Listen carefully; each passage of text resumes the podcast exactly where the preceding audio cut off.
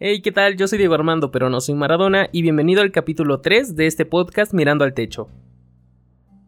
Ay, hermano, llevo más o menos media hora intentando aperturar este podcast, ya, ya llevo un buen rato intentando grabar, sin embargo no encuentro forma de empezarlo. Quise empezar hablando sobre cómo Facebook se cayó, pero no logro pasar de ahí, también aperturar diciendo algo sobre octubre, que es el mes del spooky y el mes del terror. Pero pónganse a pensar, ¿por qué es el mes del terror? Porque los gringos nos dijeron. Yo, yo realmente creo que hasta que estuve consciente un poco de la, de la cultura popular fue que entendí que octubre es como que el mes del miedo, pero para mí toda la vida lo fue noviembre. Literalmente en México Día de Muertos se celebra el primero de noviembre o el 2 de noviembre, no recuerdo bien, pero se celebra en noviembre. Para mí, el mes aquí chido, perrón, es noviembre, no octubre. ¿Por qué octubre? ¿Qué pasó en octubre? A inicios de octubre, ¿qué pasó? Pues descubrieron América y nada más, pero pues qué, el 31 de octubre, ¿qué día de todo? Pues no, eso debería pertenecerle a noviembre, el 31 de octubre debería ser parte de noviembre. El chiste es que a mí me desespera un poco esta idea de que octubre, el mes del miedo, octubre, mes de no sé qué, cuando realmente, ¿por qué? 30 días de los 31 que tiene octubre son días X, un día de otoño más. Y si te pones a pensar, ya con eso le ganó noviembre, porque tiene el primero, el 2 y el 3 de noviembre, que son días aquí de Todos Santos y todo eso. Pero bueno, hablando de este asunto de Día de Muertos, creo, creo, esperen, antes que nada, creo que me confundí un poco al decir que el 3, creo que el 3 no, pero, pero da igual, entienden el punto, noviembre es más importante que octubre. El chiste, aparte, aparte de que noviembre, aparte de que noviembre de hecho tiene el Día de la Revolución Mexicana, ¿no? Que si bien no soy una persona patriota, pero pues ya es una fecha un poco más, más fuerte que el día de la conquista, ¿no? Que el día en que llegaron y nos conquistaron a los, a los, a los, bueno, a los mexicanos no, a los latinoamericanos en general, ¿no? Pero bueno, yo no voy a hablar de si le debemos de pedir perdón aquí a España por habernos conquistado hace 500 años, pero por ahí va la cosa. El chiste es que hace un tiempo me enteré de una cosa aquí bien extraña. Yo soy de la ciudad de Puebla y aquí en Puebla, al pan de muerto lo conocemos como jaldras. Y no sé si les pasa a ustedes, pero a veces creemos que las cosas que nosotros vivimos o pensamos son igual en todo el mundo. Y no es así. No me acuerdo que en qué ocasión estaba yo transmitiendo en directo cuando mencioné el tema de las hojaldras. Y mucha gente, mucha de la gente que me ve pues es mexicana y me dijo, pues, ¿qué es eso? ¿Qué son las hojaldras? Y pues yo sí resulté muy extrañado al decir, ¿cómo verga no van a saber qué es una hojaldra, güey? Es un pan aquí todo chido, todo delicioso que venden en, en, en fechas aquí del Día de Muertos. Y dijeron, ah, pan de muerto. Yo dije, sí, pero también se les dice hojaldras. Me dijeron, no, estás pendejo. ¿Quién le dice así? Puro pendejo. Y es como de, bro, ¿qué te pasa? Entonces ahí descubrí que solo en mi ciudad, al pan de muerto se le llama hojaldra. ¿Pero por qué? Se, me hace inconcebible que estados como Tlaxcala, Oaxaca, eh, no sé, Estado de México, Veracruz, no le digan hojaldra al pan de muerto. Para mí es de lo más normal. Pero de hecho no es la única vez que me ha sucedido algo así. En cierta ocasión, yo a veces veo Shark Tank, aquí el de mentalidad de tiburón, el programa ese donde sale donde sale puro empresario aquí millonario para pues para ver proyectitos aquí bien chistosos. Ese programa ocurrentemente lo veo con mi, con mi morrita, ¿no? Porque ella estudia administración de empresas y pues es como si estamos haciendo prácticamente su tarea, ¿no? Estamos analizando, analizando Shark Tank para que ella haga la tarea.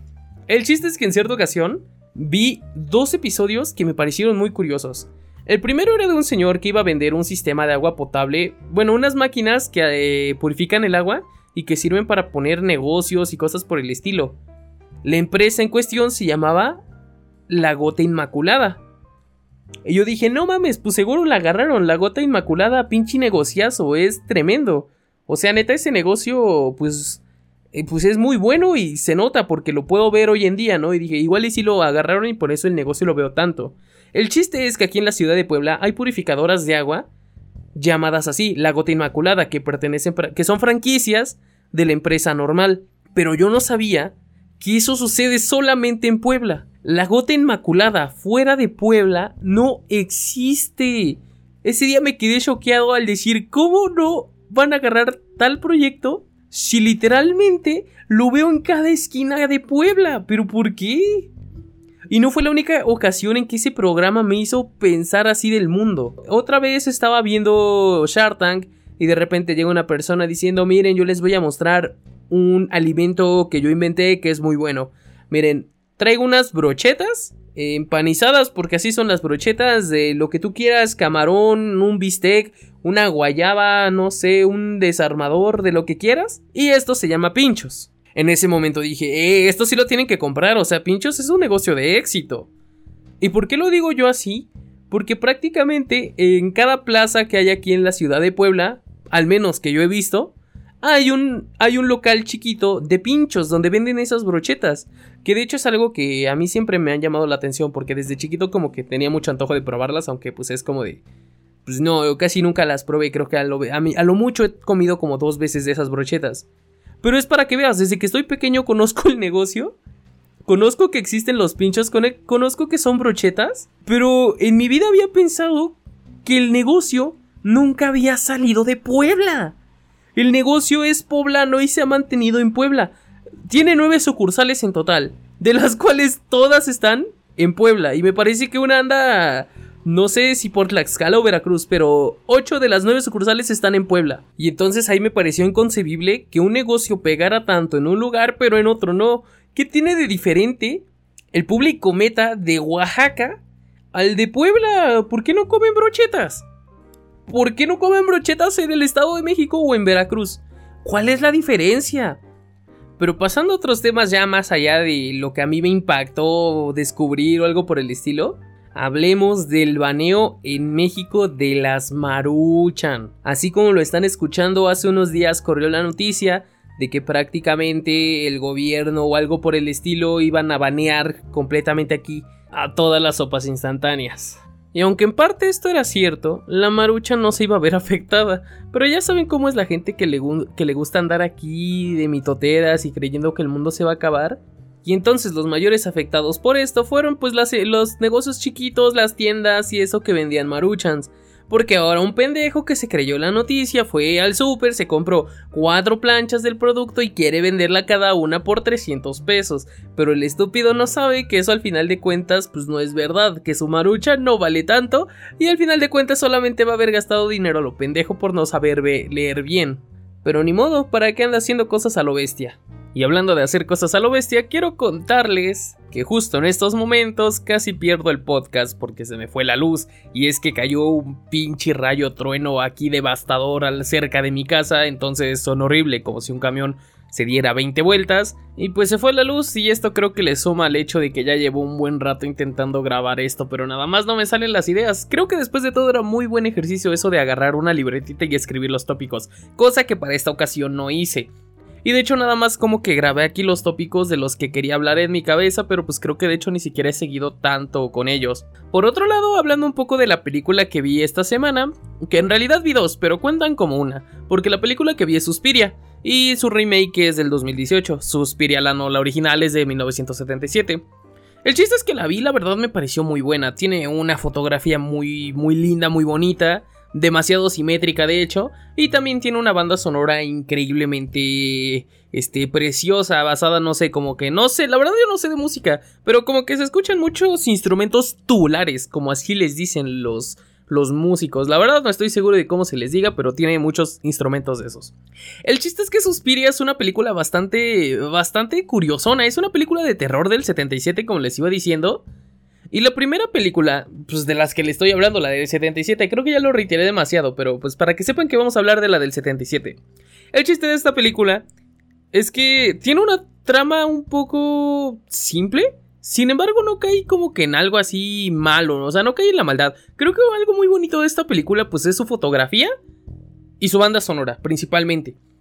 Pero ¿de qué va la película? La película trata de una chica llamada Susie que un día llega aquí a Alemania, ella es estadounidense, llega a Alemania para estudiar en una academia de baile. Sin embargo, como que llega en un momento raro, pues unos días antes una chica de esa misma academia eh, había sido encontrada pues muerta, colgada de un vitral aquí todo raro y también su compañera de cuarto. Pero como si fuera creepypasta no le dan importancia. Así que Susie empieza a estudiar ahí en el lugar y pues hay cosas muy extrañas. La directora tiene una cara aquí que te cagas. Este, la, no sé qué sea, pero es como una maestra. Igual tiene cara aquí de, de cuando quiera te voy a matar. No sé, la película tiene demasiados personajes que son algo tétricos. Y de hecho me di cuenta que en la película sale Miguel Bosé cuando era joven. Y la verdad es que yo no lo reconocí. Yo sabía que salía Miguel Bosé porque había investigado un poco sobre la película. Pero hasta el día en que la vi, me di cuenta que. Ya la imagen que yo tengo de Miguel Bosé. Para quien no sepa, pregúntele a su mamá. Probablemente sí sepa quién es Miguel Bosé. Pero Miguel Bosé es un cantante español de, de una edad ya avanzada. El chiste es que en esa película, Miguel Bosé se ve demasiado joven y es irreconocible. A mí sí me costó demasiado reconocerlo. Pero la verdad es que su personaje no hace nada, como que lo único que tiene de bueno es ser guapo y ya. El chiste es que Susie se hace amiga de una chica llamada Sara. Susie y Sara son muy amigas, vive, de hecho viven ahí en la escuela, pero sus dormitorios están muy cercas, por lo que comparten ellas muchas cosas.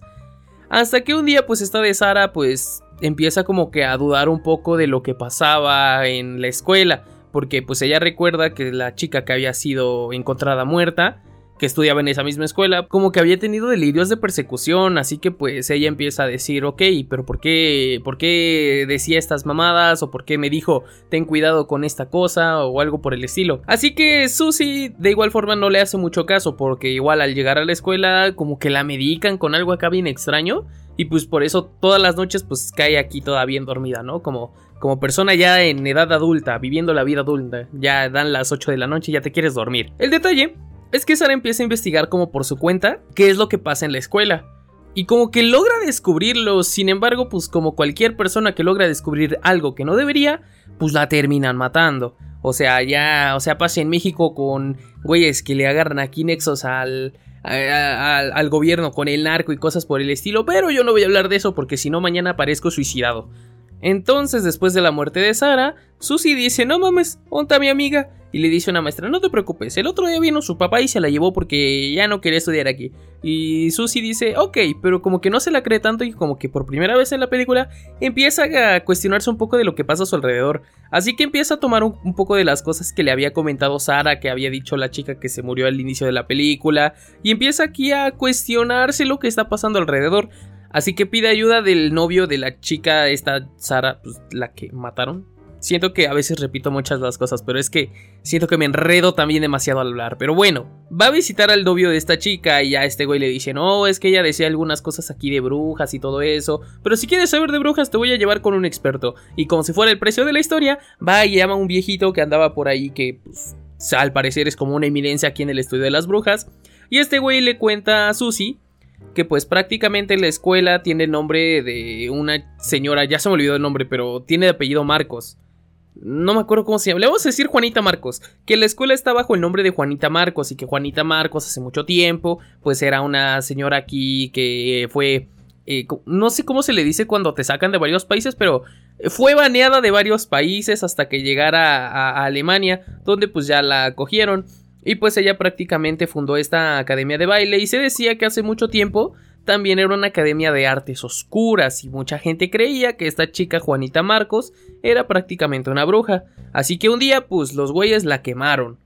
Y ya tiempo después, así como que sus estudiantes dijeron ok, vamos a refundar la escuela, pero pues nada más para enseñar danza, y eso fue lo que sucedió. Así que Susie entiende un poco del contexto, pero igualmente sigue cuestionándose. ¿Cómo el chingados no va a tener nada de malo la escuela si luego también escuchaba aquí unos ronquidotes bien raros? Así que llegado al final de la película, Susie decide investigar qué es lo que está pasando acordándose de que una de las chicas le comentó que prácticamente hay lugares secretos dentro de la escuela. Así que llega a un lugar y luego pasa a otro y así, bien chistoso.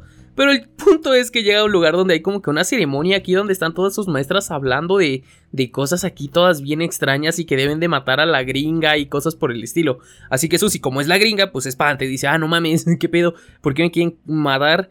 Así que agarra y decide esconderse en un cuarto donde curiosamente se encuentra con el cuerpo de Juanita Marcos, la bruja, porque pues como es bruja, pues no se muere, pues porque es como que inmortal.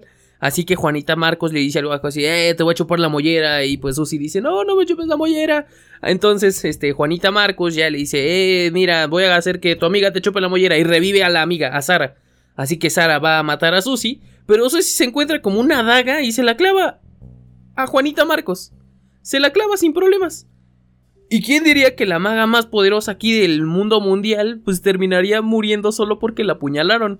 Y pues para beneficio de la historia, hagan de cuenta que las brujas al parecer tienen una conexión aquí bien rara como de la cabeza y el resto de las brujas, así que matas, así que si matas a la mera mera, pues terminas matando a todas. Entonces todas como que se empiezan a quemar y a pesar de que se queman, como que el edificio empieza a temblar, así que la película termina con Susie saliendo del edificio y este se derrumba y Susie así como que toda espantada, está lloviendo y luego suelta una risa aquí bien chistosa.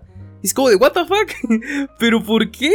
El final siento que fue algo muy rápido. Fue demasiado rápido el final, pero la verdad es que lo compensa todo. La película te mantiene con una intriga constante aquí durante todo el tiempo. Aparte de, como les digo, la fotografía es preciosa, es una de las cosas... Ah, no sé, la verdad es que sí es una de las películas con mejor fotografía que he visto. Además de que la banda de Sonora, con sonidos tubulares, es muy buena y, ayuda mucho a la ambientación de los lugares y los escenarios. Pero pasa que en el año 2018 sacaron un remake de esta película. Y yo lo vi y dije, ok, a ver si tiene la misma fotografía, pero pues no iba tanto así con la idea de que pues no, va a tener la misma fotografía, va a ser idéntica a la original, y realmente no lo es. Y eso no lo hace mala. eso no lo hace mala, creo que es una película buena también la del 2018, a pesar de que lo que comparte con Suspiria es un poco del argumento, pero no al 100. Y de hecho, la, película original dura alrededor de una de hora y media, mientras que la película de 2018 dura 3 horas. Lo que sí es que se me hizo un poco lenta al inicio, pero les voy a contar un poquito de qué trata. Trata igual de lo mismo, de una morrita que sabía mucho y que de repente se la funan, y de una gringa que llega a Alemania pues para estudiar, ¿no? El chiste es que como que en esta película metieron un poco más de politización, o sea, metieron cosas políticas en el argumento. Así que ahora, este, la chica que muere al inicio, pues como que su muerte pasa desapercibida porque la gente cree que pues ella simpatizaba con grupos aquí revolucionarios, así que pues en una de esas pues el gobierno se la chingó, ¿no? El chiste es que en esta película hay tal vez dos historias en paralelo, no sabría cómo decirlo, pero hay un viejito que es un psiquiatra y está pues ahora, ahora sí que Susie, la protagonista, la mera mera. Todo pasa cuando Susie llega a estudiar aquí, donde la maestra, la mera mera, pues es Tilda Swinton, ¿no? Y se me hace, ella, en mi opinión, es una de las mejores actrices que existen. Soy fan de Tilda Swinton, muy, soy muy, soy muy fan de su filmografía, por así decirlo. Aunque no la he visto toda, no he visto Doctor Strange, pero ha de estar chida porque aparte está pelona. El punto es que Susie empieza a estudiar y pues curiosamente en esta academia de baile y en esta película que se va a hacer una academia de baile, Susie por fin baila, porque la primera en la película original eh, baila como en una escena pero como que se desgasta y ya nunca vuelve a bailar en el resto de la película. Pero en esta película como que sí meten mucho las escenas de baile para añadir algo a la trama. Y aunque sí les quiero decir que se me hizo algo lenta, pero es que creo que también es mi culpa, porque soy una persona que si hace algo con la luz apagada, pues tiene como que el instinto de dormir, y yo vi esa película con la luz apagada, y aparte estaba algo cansado porque hice demasiada tarea, de hecho la vi el día de ayer. Resulta que durante sus sesiones aquí de, de baile, pues como que las maestras aquí dicen, no, tiene potencial, porque al parecer... Al contrario de la primera película donde nada más ahí está la bruja, la Juanita Marcos aquí bien bonita y ahí toda viejita, Aquí al parecer para que no se muera necesitan como que darle un cuerpo. No entendí muy bien la verdad y creo que es algo que tiene que ver con el hecho de que no le puse tanta atención porque por de momento sí me quise llegar a dormir. Pero como que quieren darle un cuerpo, rejuvenecerle algo por el estilo. Y lo intentan y para eso quieren a Susie, pero como que la tienen que entrenar acá chido. Antes de la primera media hora de la película, hay una escena en la que Susie se pone a bailar aquí todo loco y vemos como en paralelo al parecer se está chingando a una chica llamada Olga y es como de what the fuck, ¿qué está pasando acá? El punto es que sí, Susie al parecer es como que una persona aquí como la elegida y ya. Y de hecho igualmente tiene una amiga llamada Sara. Y esta chica Sara, pues de igual forma, este, pues era compañera de la chica que mataron al inicio de la película, que aquí está interpretada por Chloe Grace Moritz. Así que esta tiene un poco más que ver con la historia del viejito psiquiatra, porque este güey como que de repente su paciente ya no llega a verla aquí a, pues a las consultas, y pues ese güey dice, ahora qué pedo. Así que busca a la policía y les dice, que hubo, este, pueden ir a checar a la escuela porque esta chica venía y me decía cosas acá de que ellas tenían aquí como que un grupo aquí revolucionario, escondido, algo por el estilo. Porque este güey, mis perros están ladrando, pero no se preocupen, es porque están espantando a los fantasmas. El chiste es que pues les dice, no, pues es que ella estaba como medio loquita y me decía cosas de brujas, pero seguro han de tener un grupo revolucionario ahí metido en, en su escuela, vayan a checar. Y efectivamente los policías van a investigar un poco y checar qué pasó con con la desaparición de esta chica y las señoras, las, las maestras, sí, las maestras de la escuela, lo dicen, no, aquí no vimos nada. Y más adelante no sé qué pasó bien en ese lapso porque me quedé un poco dormido, la verdad, una disculpa. Pero agarran esos güeyes, las brujas, y, lo desnudan y empiezan a jugar con él, bien curioso. Y ya pasa eso, pero eso no sé si lo vio Sara o Susie, les digo que estaba un poco dormido. Resulta que la película avanza y Susie como que se empieza a tomar un poco más el papel de que es la mejor alumna y todo eso.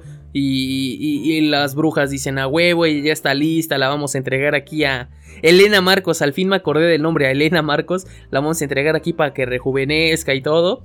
Y Sara se empieza a cuestionar todo porque tuvo una plática con el, con el psiquiatra, el cual le dice, no, pues es que mira, tal vez pase algo, shalala. Así que Sara empieza a investigar un poco hasta que un día que ves la presentación, ahora sí que la mera mera donde Susie va a agradar a Elena Marcos o algo por el estilo, Sara decide ir antes a buscar a su amiga por, pues, por el edificio.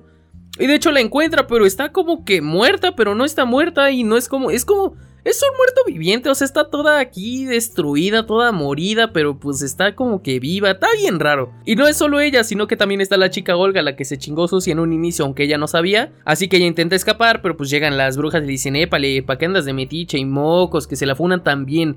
Bueno, se le, rompen la pata y luego se la curan y como que la zombifican bien raro, pero eso es lo que pasa. Así que pues ahora Susi va a hacer como tal el ritual, sin embargo ella le gustaba bailar aquí como como si se restregara en el piso y las brujas querían que saltara. No entendí muy bien esa parte, pero está todo bien curioso porque al parecer el ritual salió mal. Y ya al final de la película, ya cuando van a realizar el ritual, pues no sé por qué agarran al viejito psiquiatra. Creo que lo agarran nada más porque andaba de metiche y porque sabían que él fue el que mandó a la policía. Y también agarran a las tres chicas zombificadas a Sara, la que se murió en inicio, y a Olga, y como que van a ser parte del ritual y le sale Elena Marcos aquí toda viejita y con gafas, y no entiendo por qué usaba gafas, hizo una bruja y, y para qué quiere las gafas y ni sale, no sé la verdad por qué tenía unas gafas, pero se veía chistosa, se parecía mucho al personaje de Mamá Odi, la que salía en la película de La princesa y el sapo, me parece que es. El chiste es que ya le dicen, eh, si te quieres entregar a Elena, y ella sí, sí, a huevo, y ya cuando se va a entregar, pues le dice, ¿qué hubo? No es cierto, perros, no es cierto, porque yo soy la mera mera.